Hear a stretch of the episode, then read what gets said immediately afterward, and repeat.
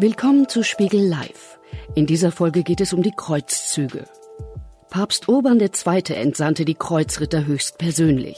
Im Auftrag der katholischen Kirche eroberten sie im 11. Jahrhundert Jerusalem und vertrieben die Muslime. Damit begann der Krieg der Kreuzfahrer. 200 Jahre lang metzelten sie im Namen Gottes alle nieder, die sie für ungläubig hielten, und richteten Massaker an. Bis zu den Knien sollen die Pferde im Blut gestanden haben, damit prahlten die Kreuzritter. Die Kirche sprach sie im Gegenzug von allen Sünden frei. Welche Bibelstellen für ihren Krieg herhalten mussten und warum er das Verhältnis von Christen und Muslimen bis heute belastet, darüber spricht Spiegelredakteurin Eva Maria Schnurr mit dem Historiker Gerd Althoff. Das Gespräch entstand in Kooperation mit dem Bucerius Kunstforum und wurde dort im Oktober 2018 aufgezeichnet.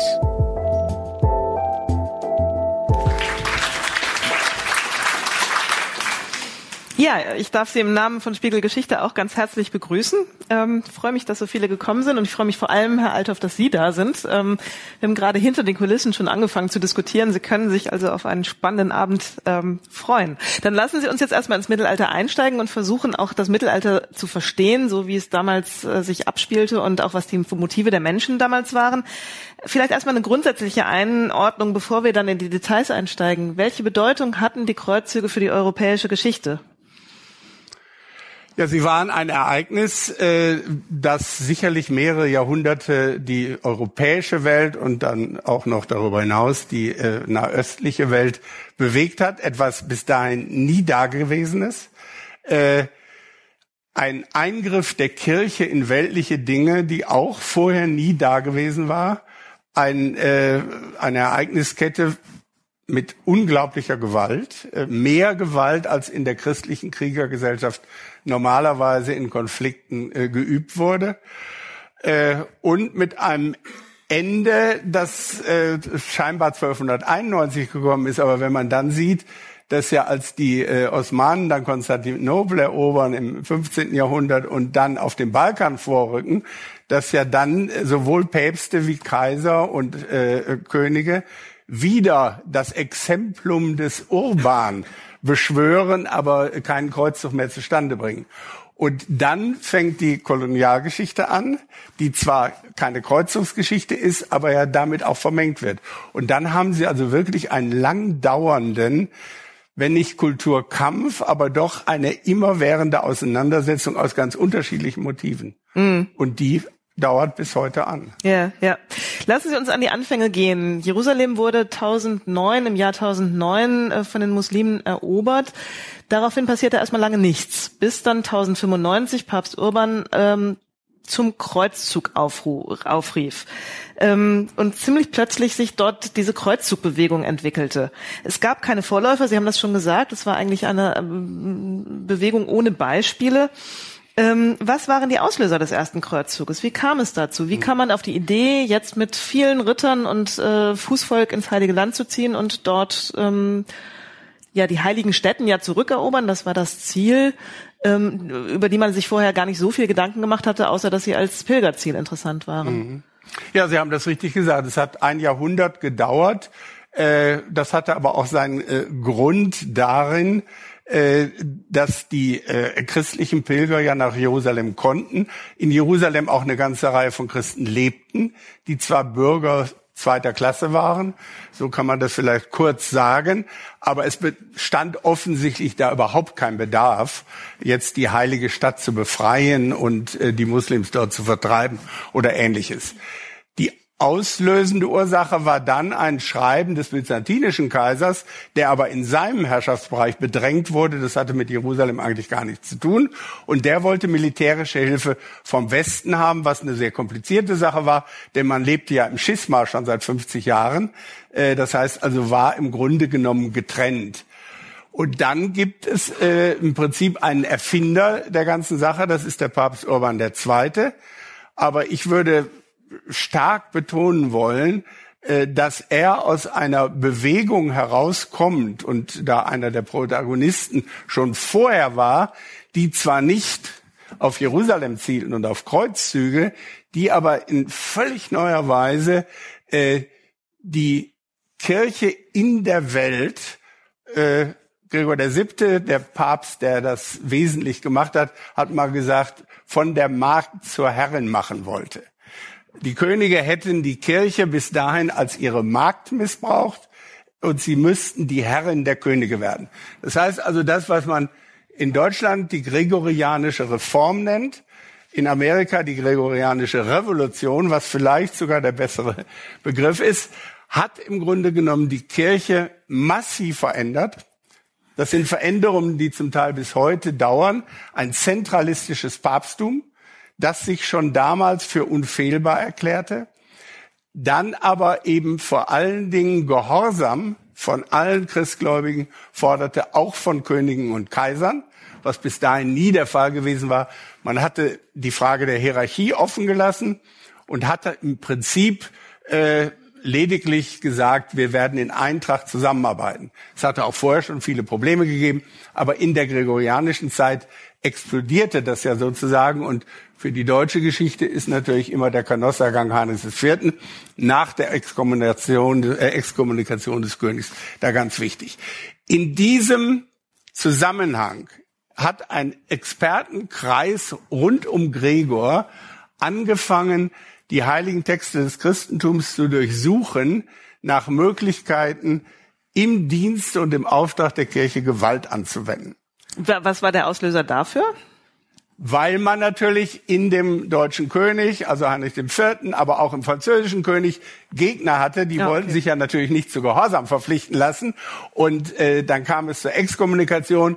Heinrich IV. hatte ja geplant, Gregor abzusetzen und so weiter. Mhm. Es kam zu einem doch massiven und dann ja auch militärisch geführten Konflikt. Es hat eine ganze Reihe von Schlachten gegeben in dieser Zeit, also in den 70er und 80er Jahren des äh, 11. Jahrhunderts. Und dann brauchte man eine Begründung, warum man auch als Kirche Gewalt anwenden darf. Ja, man, man war im Grunde, wenn man in der, äh, in der Kirche äh, beanspruchte die erste Position. Später, ein Jahrhundert später, hat man das Plenitudo Potestatis, die Vollgewalt. Wenn man die beansprucht, auch über Kaiser, muss man diese, diesen Anspruch mit Gewalt durchsetzen, weil die sich ja wehren. Mhm. Und dann kommt es eben zu, zu Kämpfen zwischen den sogenannten Gregorianern und Heinrichianern, zur Exkommunikation äh, und so weiter. Und in diesem Zusammenhang sind äh, wirklich äh, gelehrte Kleriker hingegangen und haben die vor allen Dingen die Bibel, aber auch Augustinus, die Schriften Gregors des Großen und so weiter, also die gesamte Tradition durchsucht nach Stellen, die christlich, äh, die eine christliche Gewaltanwendung ermöglichen und legitimieren. Und man hat sie gefunden, vor allem im Alten Testament. Da gibt es natürlich gerade in den fünf Büchern Mose und so weiter, gibt es eine Fülle von Stellen, wo Gott Gewaltbefehle, auch Vernichtungsbefehle gibt, weil er sich über Völker, die ihn nicht kennen, ärgert, weil äh, Unreinheit passiert ist und so weiter. Und diese Stellen hat man zu einem Konglomerat zusammengefasst und äh, die Gewalt der Kirche oder im Dienste der Kirche legitimiert. Man hat eine Militia Sancti Petri hieß die äh, aufgebaut. Da sollten theoretisch alle christlichen Krieger Europas äh, Mitglieder werden. Das ist nicht sehr weit gegangen, aber dann äh, haben die Normannen äh, Eide geschworen, dass sie sich äh, zur Verfügung stellen. Man hat den englischen König, Wilhelm den Eroberer, dem hat, man, hat Gregor VII. eine Fahne geschenkt. Ich erzähle das so ausführlich, weil man wissen muss, dass also die Welt in Europa da schon von den neuen Ansprüchen der Päpste erfasst wurde und Gewaltanwendung ganz konkret gemacht wurde. Und in diesem Zusammenhang ist Urban II. als Legat tätig und wird dann der Nachfolger, äh, der von Gregor selber auch vorgeschlagen wurde, der Nachfolger Gregors. Und er bekommt den Brief vom byzantinischen Kaiser und dann äh, geht das, wie es im Mittelalter normalerweise geht, zunächst vertraulich.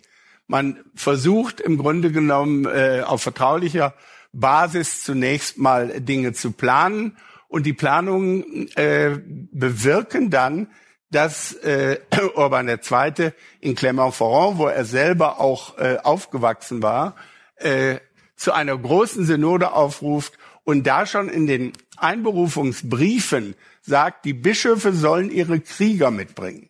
Da ist also der Plan fest, irgendetwas zu tun, was aber äh, nur den Leuten bekannt ist, die dann später auch die Führer der Kreuzfahrer werden. Und dann äh, predigt er eben, äh, und wir haben eine ganze Reihe von äh, wörtlichen Wiedergaben dieser Predigt, die aber sich äh, unterscheiden. Was sie aber gemeinsam haben, ist auch ein biblischer Beleg, nämlich der Psalm 79. Und der Psalm 79, der handelt von Jerusalem. Äh, Jerusalem war erobert worden, irgendwie im 6. Jahrhundert vor Christus. Und da gibt es einen David-Psalm, der ist ein sogenannter Rachepsalm.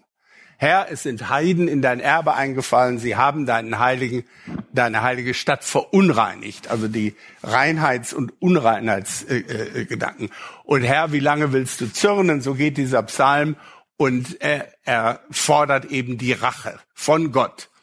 Und mit diesem Psalm ist nicht nur der erste Kreuzzug, sondern sind auch von den Päpsten die, alle anderen Kreuzzüge immer wieder äh, legitimiert worden.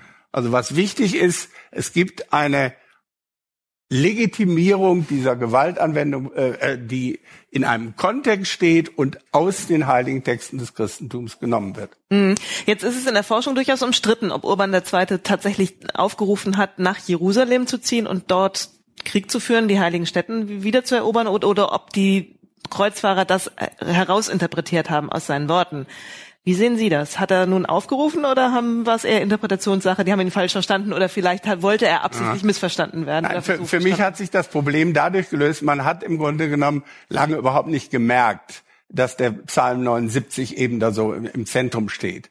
Da das aber einfach ein Faktum ist und in diesem Psalm dreimal von Jerusalem die Rede ist, ist es eigentlich äh, unstrittig. Das ist auch, glaube ich, inzwischen von denjenigen, die sich das da mal genauer angeguckt haben, akzeptiert, äh, dass man von vornherein äh, Früher hat man immer gesagt, ja, war äh, Jerusalem Reiseziel oder, oder Marschziel oder Kampfziel aber dass das Ziel auf die heiligen Städten ging, die natürlich äh, sozusagen die Füße des Herrn, also Christi, betreten hatten, wo er gekreuzigt worden war und so weiter. Und von daher war natürlich hinter der Stadt Jerusalem war eine unglaublich emotionale Wucht.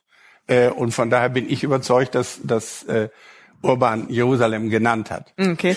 Kann man äh, in Ihren Augen das als Religionskrieg dann bezeichnen, wenn er wirklich so explizit, also er war vom Papst beauftragt und es war mit Bezug auf, äh, auf die Bibel, also auf die christlichen ja. Schriften. Ist es ein Religionskrieg? Ja, so, sowas ist ja immer eine Definitionsfrage und ich, ich glaube, dass man äh, man hat das diskutiert Religionskrieg oder sogar Heiliger Krieg.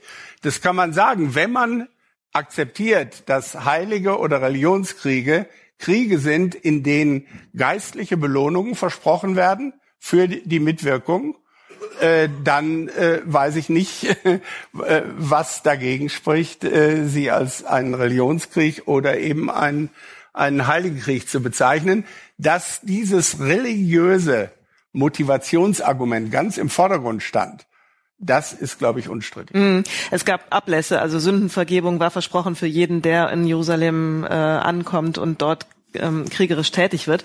Aber es gibt ja auch eine ganze Reihe Theorien über die Motive der Kreuzfahrer. Also es wird zum Beispiel gesagt, es gab auch wirtschaftliche Motive. Es ging um Handelsprivilegien auf dem Mittelmeer, gerade die italienischen Stadtrepubliken Pisa, Genua, Venedig, die gerade im Aufstieg begriffen waren, hatten Interessen dort.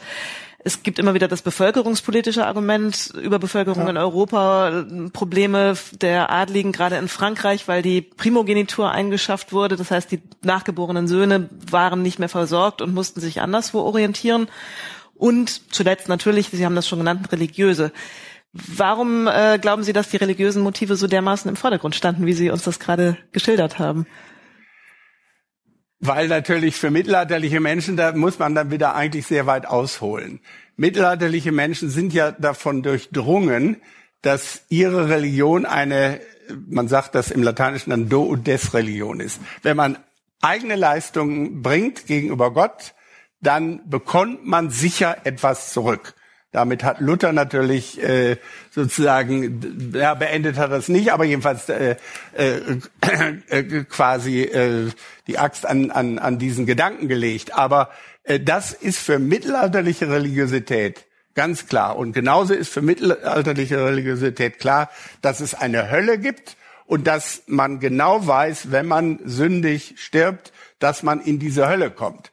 Und von daher ist das ein solches Motiv, ja, geistliche Belohnungen zu kriegen, wobei ja immer noch die, die äh, gelehrten Kleriker gesagt haben, nein, es werden nicht die Sünden vergeben, sondern nur die Sündenstrafen. Man muss zunächst mal die Sünden bereuen und auch beichten. Und in der populären Kreuzungspredigt ist das dann alles äh, durcheinander äh, geraten. Und die Sündenstrafen äh, ist eine ganz komplizierte theologische Diskussion. Das brauchen wir jetzt vielleicht gar nicht. Aber dass das, äh, und ich würde sagen, bei allen mittelalterlichen Menschen, zumindest kenne ich in den Quellen keine Ausnahme, dass da wirklich jemand gesagt hätte, das ist für mich irrelevant und das glaube ich nicht. Also, dass das ein Motiv ist. Daneben ist natürlich klar, dass die soziale Situation, die jüngeren Söhne hatten Heiratsverbot, durften auch nicht darauf hoffen, dass der ältere Bruder starb äh, und hatten kein so dolles Leben, selbst wenn sie Adlige waren dass natürlich auch die italienischen äh, Seestädte äh, materielle Interessen hätt, hatten und rivalisierten untereinander, ist alles äh, sicher klar. Monokausal war das nicht, aber dass die äh, unglaubliche Resonanz, die diese Predigt, die ja dann in allen europäischen Ländern äh, wiederholt worden ist und quasi vervielfältigt worden ist per äh, mündlicher äh, Botschaft, dass die gewirkt hat und die Wirkung sich auf dieses Religiöse in erster Linie bezog. Aber später hat man dann zum Teil auch äh, ganz offen äh, die Propaganda für den zweiten Kreuzzug, etwa der berühmte Bernhard von Clairvaux, hat ganz klar gepredigt, sei doch ein kluger Kaufmann. Gott macht dir Angebote, wie er sie sonst noch nie gemacht hat. Wenn du auf den Kreuzzug gehst und stirbst, das ewige Seelenheil, sonst Ruhm und Ehre und Reichtum. Ja, also besser geht's nicht. Und äh, dass dann aber sozusagen äh, dieses religiöse, äh, wenn man die Angst der Menschen vor der äh, ewigen Verdammnis sieht, die ja im Grunde genommen vielleicht doch eine moderne Gesellschaft nicht mehr so erreicht. Das würde ich vorsichtig mal sagen. Ja. Äh, wenn man sich das aber mal klar macht, äh, ist, glaube ich, deutlich, dass das religiös motivierte Sachen waren. Ja, ja. Ähm, Im Zusammenhang gerade auch mit diesen ersten beiden Kreuzzügen gibt es ja sehr martialisch klingende Reden und Aufrufe. Also es wird sehr gewaltvoll gepredigt, auch zum Teil. Verflucht sei, wer das Schwert aufhält, dass es nicht Blut vergießt, ist zum Beispiel ein Zitat, das von Gregor eben auch noch stammt. Ähm, klang diese Rhetorik, diese sehr gewaltsame Rhetorik in den Ohren damaliger Menschen anders als in unseren? Also war Gewalt auch von Seiten der Kirche damals sehr viel normaler und akzeptierter? Oder war das wirklich was Neues, was eben mit diesem Kreuzzuggedanken auch in die Welt gebracht wurde? Mhm. Es war was Neues, aber die äh, sozusagen vierfache Interpretation des Schriftsinnes, äh, äh, worauf die mittelalterliche Theologie ja beruhte, gab es natürlich schon länger. Und da hat, gab es eben die Möglichkeit, etwas auch allegorisch zu verstehen, sagt man dann. Und zum Beispiel dieses Zitat, was Sie gerade brachten, verflucht äh, sei, wer sein Schwert vom Blute frei hält, ist zunächst mal eine unglaublich gewaltsame Äußerung. Aber Gregor hat das selber erklärt und hat äh, es so interpretiert. Verflucht ist der Kleriker, der sein Schwert, nämlich seine Zunge, mit der er die Gläubigen ermahnen soll, vom Blute, das heißt von der Ermahnung und der, der, dem Drängen frei hält, der ist verflucht. Das heißt, die allegorische Deutung ist dann eine ganz andere. Aber das haben die Leute doch nicht so verstanden. Das oder? haben, ob, ja. Oder weiß man es, zumindest nicht. Es gibt eine ganze Reihe von, von Quellenstellen, wo man äh, im Grunde genommen, ich nehme ein Beispiel, äh, wo man es also einfach wörtlich genommen hat und eingesetzt hat. Äh, man hat ja in der gleichen Zeit auch den Zölibat durchgesetzt. Und da gibt es eine äh, Stelle im Alten Testament, wo ein Israelit namens Pinchas äh, sieht, wie ein anderer Israelit mit einer Medianiterin, also mit einer Heidin, in ein Frauenhaus geht und Unzucht treibt. Daraufhin greift er seinen Speer, geht hinter den beiden her und durchbohrt sie auf dem Lager. Ehebrecher wurden im Mittelalter angeblich, ob das wirklich stimmt, weiß ich nicht, äh, auf diese Art sogar noch getötet, indem beide durchbohrt wurden. Gibt's Bilder, aber keine, keine sozusagen. Jedenfalls, äh, da wird die Stelle ganz klar wörtlich verstanden, denn in der Bibel geht die Geschichte weiter, dass Pinchas daraufhin von Gott das ewige Priestertum bekommt und belobigt wird, weil er Israel entsühnt hat mit dieser Tat, wo er sich ja für die gute Moral einsetzt. Ja, ja. Und solche Stellen gibt's in Fülle, die eben wörtlich genommen werden. Moses ist da, der äh, die Leviten auffordert, den Bruder zu erschlagen, als sie da ums goldene Kalb tanzen. Da werden 3000 in einer Nacht getötet. Das sind so die Stellen, wo man wirklich wörtlich Gewalt aus dem Alten Testament holt und äh, die dann auch anwendet beziehungsweise zur Anwendung befiehlt. Und war das nochmal nachgefragt? War das dann irgendwas Neues, dass die Kirche in dieser Form zu Gewalt aufruft oder gab es das vorher auch schon? Nein, das gab es eben vorher gab's nicht. nicht. Okay. Das gab es mhm. vorher gar nicht. Man kann ganz weit zurückgehen zu Augustinus. Äh, der hat in dem Donatistenstreit, da gab es eine Sekte in Nordafrika, hat angefangen äh, Zwang für gerechtfertigt zu halten, weil man ja, wenn man die Bösen zwingt, sich zum Guten zu bekehren, handelt, das ist jetzt wörtlich Augustin, wie ein Arzt, der auch Wunden aufschneidet, wenn es dem, obwohl es dem Patienten wehtut. Solche vorsichtigen Bemühungen, Zwang auszuüben, hat es gegeben, aber diese massive Form von Gewaltanwendung war nicht. Ja. Ich habe mir noch ein Zitat aufgeschrieben, äh, eines von Bernhard von Clairvaux. Seine Propaganda hat die Menschen ja maßgeblich zum zweiten Kreuzzug dann eben ab 1147 aufgestachelt.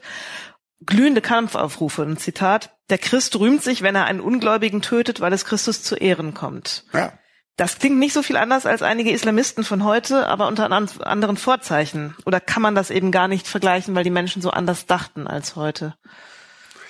Ja, äh, äh, eigentlich kann man das voll vergleichen. Also das würde ich schon sagen. Äh, ich würde nur warnen, dass in einer Diskussion äh, mit Moslems zu offensiv zu benutzen, denn man hat ja dann gleichzeitig letzten Endes im Hinterkopf, bei uns war das vor tausend Jahren und ihr macht es heute. Und das ist natürlich dann eine, eine sehr schiefe Ebene. Aber diese Art und Weise ist in der, in der heutigen Argumentation der Muslime in ähnlicher Weise wie, wie äh, in der gregorianischen Zeit äh, zu entdecken oder festzustellen. Man rühmte sich auch, auch das gibt wieder Parallelen zu heute, äh, dann teilweise auch mit dieser Gewalt auch in Quellen.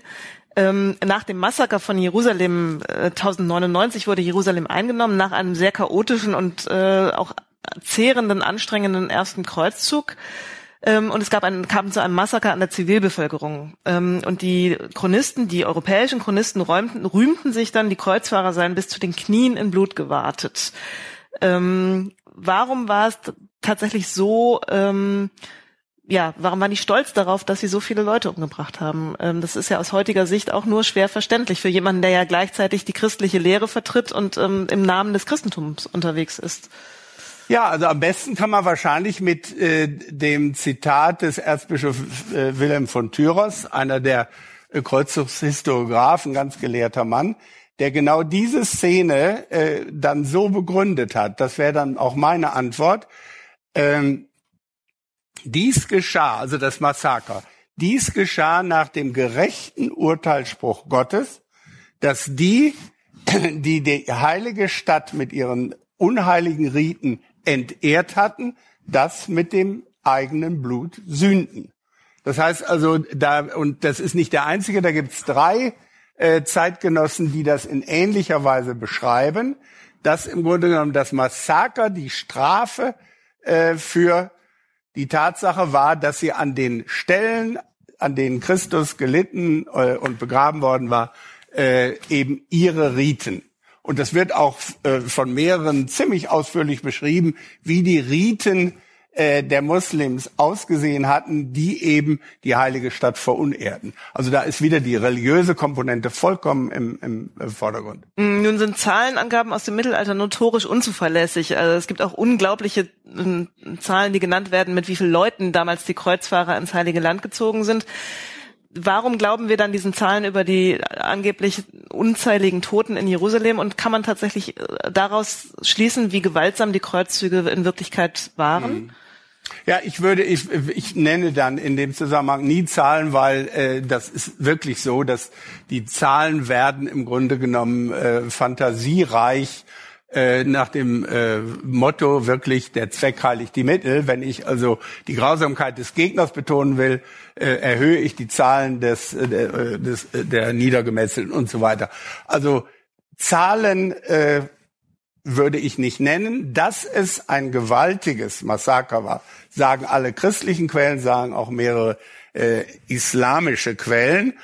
Und die Situation wird dann, glaube ich, am, am deutlichsten, wenn man sich klar macht, es gab in dieser Stadt Jerusalem Soldaten, die in der Zitadelle saßen, das waren Ägypter, Muslime, die die Stadt verteidigen sollten. Mit denen hat man einen Vertrag geschlossen und hat sie frei nach Hause abziehen lassen. Und als erst, als diese Truppe dann abgezogen war und die Stadt wehrlos war, ist es zu diesem Massaker gekommen. Und da sind die Beschreibungen so, dass man von Haus zu Haus gegangen ist und die Leute, die man bekommen hat, äh, erschlagen hat. Und der Höhepunkt eigentlich, das muss man wirklich sagen, damit man äh, sieht, wie, wie äh, äh, wirklich grausam das ist. Der Höhepunkt der ganzen Sache ist, dass die drei Führer der Kreuzfahrer, ein Erzbischof und zwei Herzöge, haben dann einen Brief an Papst Urban geschrieben, vier Wochen nach dem Massaker.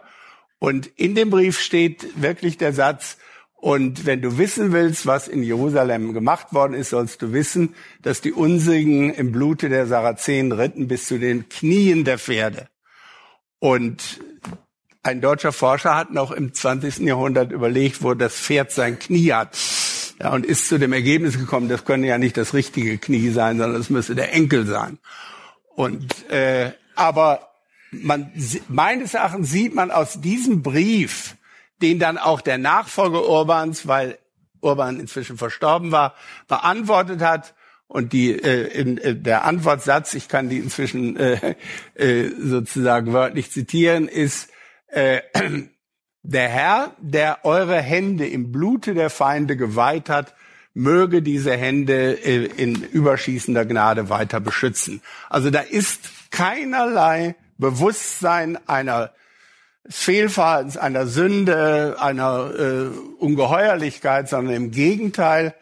Äh, Sie haben eben von Dienst Gottes und so gesprochen. Das wird ja in dem Zusammenhang häufig gesagt. Das Töten für Christus eben Gottesdienst sei. Und man darf aber natürlich nie auslassen, dass es schon in der Zeit eine ganze Reihe von Leuten gab, die wirklich dann massiv auch äh, dem Papst selber äh, wohl zwar nicht ins Gesicht gesagt, aber geschrieben haben, äh, wie kannst du äh, die Verantwortung dafür übernehmen, dass Christen andere Leute töten? Ja, also es gab die Gegenposition, die sagte, es ist eine Religion der Nächsten, der Feindesliebe, äh, die gab es schon in der Zeit, aber sie war da nicht die herrschende Linie. Hm. Es gab aber dann tatsächlich ja im äh, Heiligen Land Kreuzfahrerstaaten, ähm, die dort entstanden, nachdem Jerusalem zurückerobert worden war. Und dort war durchaus ein friedliches Zusammenleben zwischen den Religionen möglich. Es war ein, hoher, ein hohes Maß von Pragmatismus dort. Äh, weit, es ging weitgehend friedlich. Auch ähm, man handelte miteinander, man äh, lebte zusammen, man bewunderte sich teilweise so, man beobachtete sich, man blieb mal näher, mal fern, aber es gab Freundschaften zwischen Christen und Muslimen. Wie passt das mit der rhetorischen Schärfe und den Gewalttaten zusammen, die die Kreuzfahrer zuvor mhm. begangen hatten? Ja, es ist natürlich eine Schwierigkeit. Auf der anderen Seite muss, wenn man sich das ganz praktisch mal vorstellt, da ist ja eine Kriegerelite gekommen, die vielen äh, einfachen Menschen, die ja auch auf den Kreuzzug äh, gegangen sind, sind ja gar nicht bis Jerusalem gekommen. Eine Kriegerelite, die jetzt vier Staaten in Anführungszeichen gründet. Äh, die kann ja nicht jetzt auch noch die Farmen bewirtschaften und, und die Handwerksdienste machen, sondern die braucht ja die Bevölkerung. Und da ist das Mittelalter auch in, in anderen Fällen durchaus pragmatisch, dass man im Grunde genommen dann zusammenarbeitet und äh, sicherlich auch äh, die muslimische Religion nicht völlig verboten hat und so weiter. Äh, genaueres weiß man da natürlich nicht, warum die das so gemacht haben. Aber unter dem äh, Stichwort Pragmatik ist das, glaube ich, abzuhandeln. Äh, man hat früher mal versucht, das unter Toleranz zu fassen. Und dafür gibt's relativ wenig Anhaltspunkte, eigentlich gar keine. Dass man also wirklich dann Religionstoleranz im, in unserem modernen Sinne, dass man wirklich akzeptiert, dass da Leute äh, sozusagen äh, eine andere Religionsausübung äh, vertreten. Beim, Aber man hat, hat es nicht bekämpft. Ja, nochmal zurückgefragt, Toleranz im Mittelalter äh, ist schwierig, weil es dieses Konzept damals noch überhaupt nicht gab? Oder warum halten Sie das jetzt für eher unrealistisch, dass das im, äh, in diesen Kreuzfahrerstaaten eine Rolle spielte? Es, es gibt natürlich äh, tolerantes Verhalten in anderen, aber in Religionsfragen tolerant zu sein, wenn man im Grunde genommen, äh, wie ja die christliche Kirche in der Zeit fest behauptete, die allein und einzig seligmachende war, dann äh, ist es natürlich schwierig. Da gibt's ja dieses auch wieder biblische Weizen-Unkraut-Gleichnis. Äh, und wenn die einen Weizen sind und äh, die anderen Unkraut, und da ist ja im Mittelalter häufig gesagt worden, dieses Unkraut diene dann dazu, das Höllenfeuer anzufeuern dann äh, ist für Toleranz eigentlich kein, kein Platz. Mhm. Würden Sie selbst bei Friedrich II. auch eine der großen Figuren aus dieser Kreuzfahrerzeit, der ja selber auch Kreuzzug äh, oder Kreuzfahrer mhm. war, dem wird ja Toleranz immer nachgesagt. Er hatte ja ein sehr enges Verhältnis zu den Muslimen, auch gerade in Sizilien und in, ähm, in, in seinem mhm. Reich hat die Wissenschaft gefördert, hat Leute an seinen Hof geholt. Ähm, da würde man ja schon, oder da hat man ja schon den Eindruck, dass es durchaus dem modernen Verständnis von Toleranz nahe kommt. Wo ja, das, das äh, ausschließen fürs Mittelalter? Man hat ihn ja nicht umsonst den ersten modernen Menschen auf einem Thron im Mittelalter genannt. Äh, ob das aber mit Toleranz äh, wirklich äh, genau gefasst ist, was er da betreibt. Er hat sich ja auch eine muslimische Leibgarde gehalten äh, und ähnliche Dinge gemacht. Also äh, da ist ja die die oder ist eben als Gebannter auf den Kreuzzug gegangen und hat sich dann in Jerusalem, äh, wo der Patriarch inzwischen da verboten hatte, irgendwelche kirchlichen Handlungen zu machen, hat er sich selber die Krone äh, des Königs von Jerusalem aufgesetzt. Also Friedrich II. und Toleranz, äh, da kommen Sie auch in Schwierigkeiten. Also Sie würden das auch eher unter Pragmatismus dann ja, abbuchen? Ja. Okay. Ja, ja, ja. Wie hat denn das Verhältnis oder dieses Zusammenleben im Heiligen Land, was es dort ja tatsächlich gab, das Bild von den Muslimen in Europa verändert? Hat das dazu geführt, dass man ja auch dort die die ähm, die anders wahrgenommen hat. Es war ja nicht so, dass die Kreuzzüge dann aufgehört haben oder dass durch die Kulturkontakte, die es dann ja gab, ähm, die Kreuzzüge erstmal weniger gewalttätig wurden. Nee, aber was man natürlich äh, intensiviert hat, war die Handelskontakte. Äh, Gerade die italienischen Städte, Venedig, Genua äh, äh, und äh, das hat im Grunde genommen natürlich dazu geführt, dass der Austausch größer wurde. Aber ich weiß nicht, ich äh, würde, ich habe da jetzt keine feste Meinung zu, zu dem Thema, aber ich würde eben die Toleranzfrage würde ich im Grunde genommen da gern raushalten, weil mhm. es, es gibt eine Fülle von pragmatischen Entscheidungen, die mittelalterliche äh, Menschen ganz erkennbar äh, machen, äh, um überhaupt also das Überleben zu sichern und so weiter äh, oder auch äh, sicher die wirtschaftlichen Bedingungen zu verbessern. Äh, und die sind dann scheinbar sehr getrennt von ihren religiösen Dingen.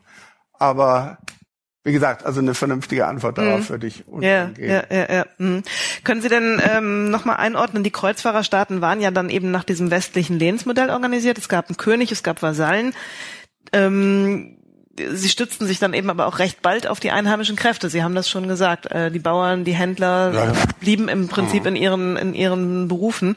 Kann man von einer frühen Form des, Kolonial des Kolonialismus, schwieriges Wort, sprechen?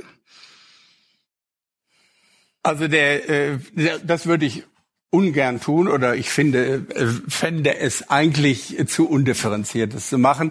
Denn Kolonialismus ist ja doch weitestgehend dadurch charakterisiert, dass ein Mutterland äh, sozusagen ein, ein oder mehrere andere benutzt, um Profite. Also ausbeutet. Ja gut, man kann auch ja. Ausbeute sagen, ist sogar besser. Äh, und das ist ja da überhaupt nicht passiert. Man hat keine Abgaben an irgendwelche, auch nicht an den Papst oder so, äh, äh, vielleicht Geschenke mal und so. Aber äh, und insofern ist das noch mental und von den ganzen Voraussetzungen eine völlig andere Sache. Dass das natürlich verführerisch ist, da jetzt eine böse Kette äh, zu konstruieren, äh, die dann eben bis zu Herrn Bush oder äh, so geht, äh, ist verführerisch, aber das würde ich nicht machen. Unhistorisch also, auch wieder. Ja. ja. Äh, ähm, wie reagierte denn die muslimische Welt eigentlich auf die Kreuzzüge? Es gibt ja eine ganze Reihe Berichte, zum Beispiel der arabische Patrizier Usama ibn Munkit hat ziemlich viel geschildert. Mhm. Der war nicht so begeistert von den Kreuzfahrern. Ähm, es gibt aber dann doch auch vergleichsweise wenig arabische Quellen äh, zu der Kreuzfahrtgeschichte. Man hat so ein bisschen den Eindruck, das hat die dann doch gar nicht so gestört, wie mhm. das aus unserer Sicht, gerade wenn sie die Gewalt so betonen und äh, den Schrecken, den äh, die Europäer dort verursacht haben, wie das, ähm, wie man das meinen könnte. Ah. Ja, dieses Massaker von Jerusalem hat schon äh, gewaltige äh, Reaktionen hervorgerufen. Zwar keine aktiven Reaktion, dass man gleich sich zusammengeschlossen hat auf muslimischer Seite. Also das muss man zunächst mal sagen. Es sind offensichtlich in dieser Zeit die muslimischen Reiche natürlich sich untereinander auch gar nicht grün ja, sondern es gibt ganz, äh, man, man hat ja die Kalifen äh, als Geistliche, äh, dann aber auch Sultane und Emire und so weiter. Und da gibt's eine Fülle von von Dynastien, die gegeneinander arbeiten, die sich dann auch mit Christen verbünden und so weiter. Äh, ist also sehr differenziert die Landschaft. Und man hat wohl, weil das Phänomen völlig neu war, hat man sie beim ersten Kreuzzug wohl gar nicht ernst genommen, kaum ernst genommen. Und äh, dann zweiten und dritten Kreuzzug sind ja auch die militärischen Erfolge nicht mehr so groß gewesen, beziehungsweise gar nicht mehr gelungen. Mm, ja, ich hab, fand das ganz überraschend, als wir das Heft gemacht haben, ähm, habe ich gelernt, das ähm, sagt jedenfalls eine Expertin, die wir befragt haben, Carol Hillenbrand, äh, eine schottische Kreuzfahrtexpertin, die sagte, das Wichtigste, was die Europäer im Heiligen Land gelernt haben, sei Seife zu benutzen. Ähm, was sie damit sagen will, ist, es gab dann doch, obwohl die ja fast 200 Jahre insgesamt recht eng zusammenlebten, ziemlich wenig Kulturaustausch. Haben Sie eine Erklärung dafür, warum die Kulturen so weitgehend unter sich blieben und warum es dann eben doch so wenig Austausch gab?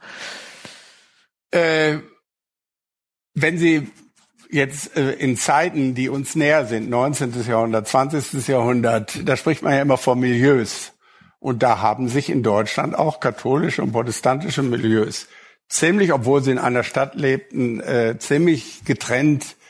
Die Heiratsgewohnheiten waren getrennt. Äh, von daher die ganze Verwandtschaftssituation und so weiter. Also sehr überraschend ist das eigentlich nicht. Okay. Aber äh, ich bin natürlich auch jetzt nicht so, dass ich da arabische Quellen lesen könnte, um, um da wirklich jetzt äh, mit der gleichen Sicherheit Urteile über solche diffizilen Fragen Mhm. Denn das muss einem eigentlich klar sein, wenn, äh, wenn man solche Fragen beantwortet, hat man ein paar Splitter. Äh, man könnte das mit einem Puzzlespiel vergleichen. Ja, man hat ein Puzzlespiel, was wahrscheinlich aus 300 Teilen besteht und davon hat man sechs. Weil es einfach so wahnsinnig wenig Quellen Ja, gibt, weil, weil es äh, mhm. sehr, sehr wenig äh, Äußerungen dazu gibt. Ja. Und ob die sechs jetzt repräsentativ sind oder irgendetwas, wenn man die zusammensetzt, vorgaukeln, also das Bild ist äh, eigentlich für junge Studenten gut geeignet, wenn die also zu früh anfangen zu konstruieren mit den wenigen Quellen. Und das ist bei diesem, äh, bei diesem Thema ganz klar der Fall. Ja, ja. Dann vielleicht eine Frage, zu dem es mehr Quellen gibt. Die Kreuzzüge dynamisieren sich in einer gewissen Weise. Am Anfang ist man so im 50-Jahres-Rhythmus gezogen ähm, und dann werden es auf einmal immer mehr und immer mehr auch äh, europäische Herrscher glauben, sie müssen jetzt auch noch ihren eigenen Kreuzzug machen. Haben Sie eine Erklärung, was sich da geändert hat? Gab es andere Motive? Hat es eine Rolle gespielt, dann dass das ominöse Heilige Kreuz ja zurückerobert wurde von den Muslimen ja, und, ah. äh, und wieder in christliche Hände fallen sollte? Was ist für Sie die Erklärung dafür, dass es auf einmal so zunimmt und dass es ja auch eine Bewegung gibt, die wirklich auch ah. ähm, in äh, auch in niedrige Bevölkerungsschichten übergreift? Ja, ich habe mir das eigentlich immer so erklärt und das ist, glaube ich, eine sehr naheliegende Erklärung, dass die Kreuzzüge immer weniger Erfolg hatten und von daher die Notwendigkeit, diesen Erfolg jetzt endlich zu bekommen und das äh, ist ja auch im Heft an ein paar Stellen äh, intensiv äh, diskutiert worden, man hat das ja auch wieder typisch im mittelalterliche Mentalität mit einem großen Fragezeichen. Was tut Gott gerade mit uns, die wir gegen Heiden äh, oder, beziehungsweise Muslime, Ungläubige, keine Erfolge mehr haben? Ja, und dann war quasi in der Logik, äh, dann müssen wir im Grunde genommen frömmer sein, wir müssen Gott versöhnen und es erneut versuchen. Und das hat, glaube ich, das äh, das bewirkt. Ja, ja. Nicht?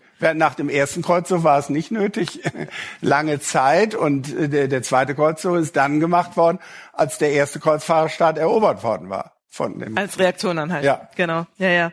Aber die Entwicklungsgeschichte ist ja trotzdem nicht einheitlich. Es gibt jetzt nicht eine Tendenz zu zum Beispiel immer mehr Gewalt oder immer nee. äh, größeren Zügen. Es ist irgendwie keine so richtig einheitliche Tendenz zu erkennen. Es wird zum Beispiel immer mehr auch mit Diplomatie gearbeitet, dann in den späteren Kreuzzügen. Ja, und ähm, ist, äh, Entschuldigung. Ja, äh, es hing offensichtlich stark davon ab, wer den Kreuzzug anführte, wie man dann vorging. Es gab jetzt keine vom Papst oder von irgendjemand vorgegebene mhm. ähm, Grundsatz. Mhm. Äh, Strategie, oder? Aber ich würde doch eine eindeutige Tendenz dahingehend erkennen, die sich dann ja später fortsetzt, äh, als man gar keine Kreuzzüge mehr zustande bringt, dass die äh, Fälle berühmter Leute, Friedrich II. ist einer, aber einer unter vielen, die zwar ein Kreuzzugsgelübde machen, dann aber jahrelang äh, verzögern, bis sie exkommuniziert werden, verzögern, dieses Gelübde einzulösen. Das heißt also, die Häufigkeit der Kreuzzüge hat auch eine gewisse Resistenz der, der Kreuzfahrer bewirkt. Und so ein Massenaufbruch wie, wie beim ersten Kreuzzug hat es ja sowieso überhaupt nicht mehr gegeben. Mm, ja, ja. Mm. Sie haben vorhin betont, welche Rolle die Päpste für die erste, für die ersten, für den ersten Kreuzzug ja. insbesondere spielten waren die dann außen vor? Hat sich das eigentlich dann eher so automatisiert? Das hat man dann halt gemacht, weil das nun mal in der Welt war? Oder haben die Päpste da noch weiter angeheizt und das angefeuert? Nein, die, die Päpste haben größten Wert darauf gelegt, dass sie die ganze Zeit die Führer dieser Kreuz war. Sie sind nie selber mitgegangen, aber sie haben ihre Legaten dann äh, mitgeschickt. Und sie haben es nur nicht geschafft, was sie eigentlich vorhatten, die Könige rauszuhalten. Denn die Könige haben auch erkannt, dass es im Grunde genommen vielleicht, ich will das jetzt nicht zynisch sagen, aber für ihr Seelenheil oder jedenfalls äh, vielleicht auch für ihre politische Statur und so weiter äh, durchaus positiv ist, äh, auf den äh, Kreuzzug zu gehen. Aber die Päpste haben immer mit Enzykliken, mit Kreuzzugsaufrufen und so weiter betont, dass sie diejenigen sind, die die Kreuzzüge äh, durchführen. Sie haben vorhin erzählt, Innozenz III. hat dann nochmal äh, diesen, äh, auf diesen Psalm rekurriert, der, den, den Urban schon vorgetragen hatte. Was hat's damit auf sich gehabt? Ja, Innozenz III. hat äh, ja etwas Neues gemacht und hat also nicht nur eine Kreuzzugsenzyklika in die Welt rausgeschickt, sondern er hat befohlen, dass in ganz Europa äh, Messen für diesen Kreuzzug gemacht werden und da sollen sich alle Laien auf den Boden werfen und Gott anflehen und die Kleriker sollen diesen Psalm 79 über ihn singen. Und damit ist ja noch mal klar, welche, welche Rolle dieser Psalm noch im 13. Jahrhundert spielt. Mm, ja. Nicht, dass er wirklich, also, wie soll man sagen, das Leitmotiv ist, ja, äh, Rache für die äh, Befleckung Jerusalems. Ja, ja.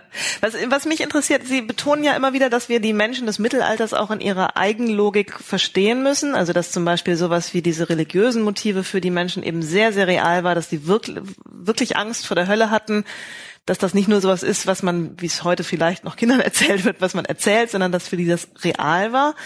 Warum finden Sie es trotzdem gerechtfertigt, die Gewalt unter den heutigen Maßstäben, äh, wo wir Gewalt ablehnen und wo wir äh, versuchen, ohne Gewalt auszukommen, die Gewalt unter den heutigen Maßstäben zu kritisieren?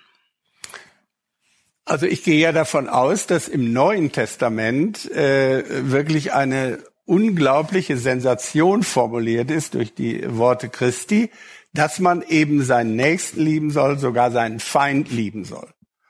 Und dass damit die normative Basis, wenn man das mal so sagt, des Christentums doch die Herrenworte sind. Und dass das in Vergessenheit gerät und äh, die Diskussion läuft nicht so, dass irgendjemand in dieser Zeit auf die Argumente des anderen antwortet. Er nimmt seine eigenen Bibelstellen und äh, diskutiert die durch. man redet dann aneinander vorbei. Und dass sich da eine Richtung, die eigentlich fast ausschließlich mit dem Alten Testament äh, operiert, sich durchgesetzt hat, gegen die das äh, ist im Grunde genommen etwas, ja, was ich also zutiefst, was mich eigentlich zutiefst verstört. Ja, wie das möglich war. Mhm. Haben Sie eine Erklärung gefunden? Nee. Deswegen verstört's mich. nein, nein, das, äh, äh, wie gesagt, es gibt äh, da Schriften, äh, man hat ja in dieser Zeit eine unglaubliche Explosion von Schriftlichkeit. Und allein die Streitschriften sind äh, drei so große und so dicke Bände, wo eben beide Seiten äh, mehr Gregorianer und weniger diejenigen, die eben die Friedens äh, sozusagen äh, Trompete erschallen lassen. Äh, aber es sind genügend, auch aus verschiedenen Ländern und so weiter. Und äh, ja, eine Antwort. Wie, es hat dann Abelard, der, der berühmte Gelehrte und mhm. Philosoph, hat dann versucht, das ist ein tausendseitiges Werk, heißt Ja und Nein, äh, und diese sich widersprechenden Bibelaussagen irgendwie äh, harmonisch durch Erklärung. Aber auch das ist nicht gelungen. Es ist eben, und ich bin jetzt kein Theologe, der da also äh, Ratschläge geben könnte, aber äh, die Idee, dass das Alte Testament äh, die Verheißung ist und das Neue Testament die Erfüllung, die ist in der praktischen Exegese zumindest des Mittelalters äh, nicht eingelöst worden, sondern man hat das quasi nebeneinander benutzt und in dieser Gewaltfrage hatten, haben die einen das Neue Testament genutzt und die anderen das Alte und haben eben völlig unterschiedliche äh, Ergebnisse. Mhm. Nach dem Fall von Akon hören die Kreuzzüge dann relativ plötzlich wieder auf, ähnlich plötzlich wie sie angefangen haben. Sie kommen aus der Mode, es macht irgendwie keiner mehr. Es hat ja nicht damit zu tun, dass die Gewalt auf einmal in Frage gestellt worden wäre, oder? Nee, äh, im Prinzip äh, hängt es damit zusammen, dass die Erfolglosigkeit gezeigt hat, dass es Gott wohl doch nicht wollte. Also der, der erste Schlachtruf der, der äh, Kreuzfahrer ist ja Gott will es, dass wir das tun. Mhm.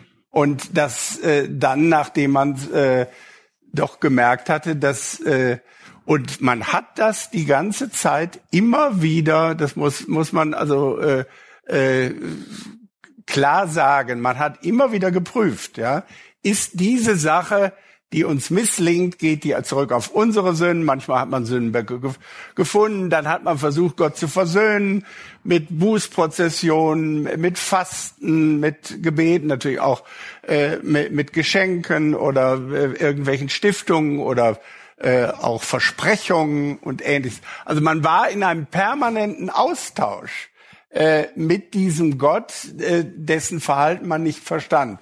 Und das war, war dann das Ergebnis, dass man es dann hat äh, sein lassen. nicht sein lassen. Ja. Ja, ja.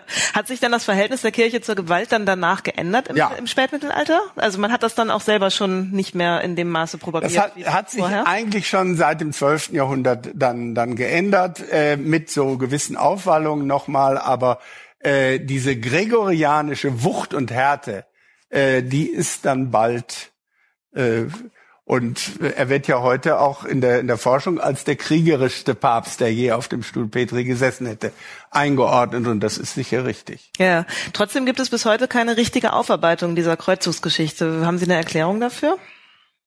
Ja, wenn, wenn ich versuche, es zu erklären, würde ich sagen, äh, es ist natürlich äh, nicht einfach, wenn man äh, als eine Institution wie die heute katholische Kirche, damals die christliche Kirche, wenn man sich selber bescheinigt, dass man nicht irren kann dann ist es eben wahnsinnig schwierig, äh, äh, das äh, jetzt äh, sozusagen aufzuarbeiten und äh, ich weiß es nicht, ich kenne jetzt also nicht alle Entschuldigungen der Päpste, aber Johannes Paul II. hat sich, glaube ich, mal für Galilei entschuldigt, aber für Kreuzzüge hat es, glaube ich, äh, keine Entschuldigung gegeben. Und Gründe gäbe es da.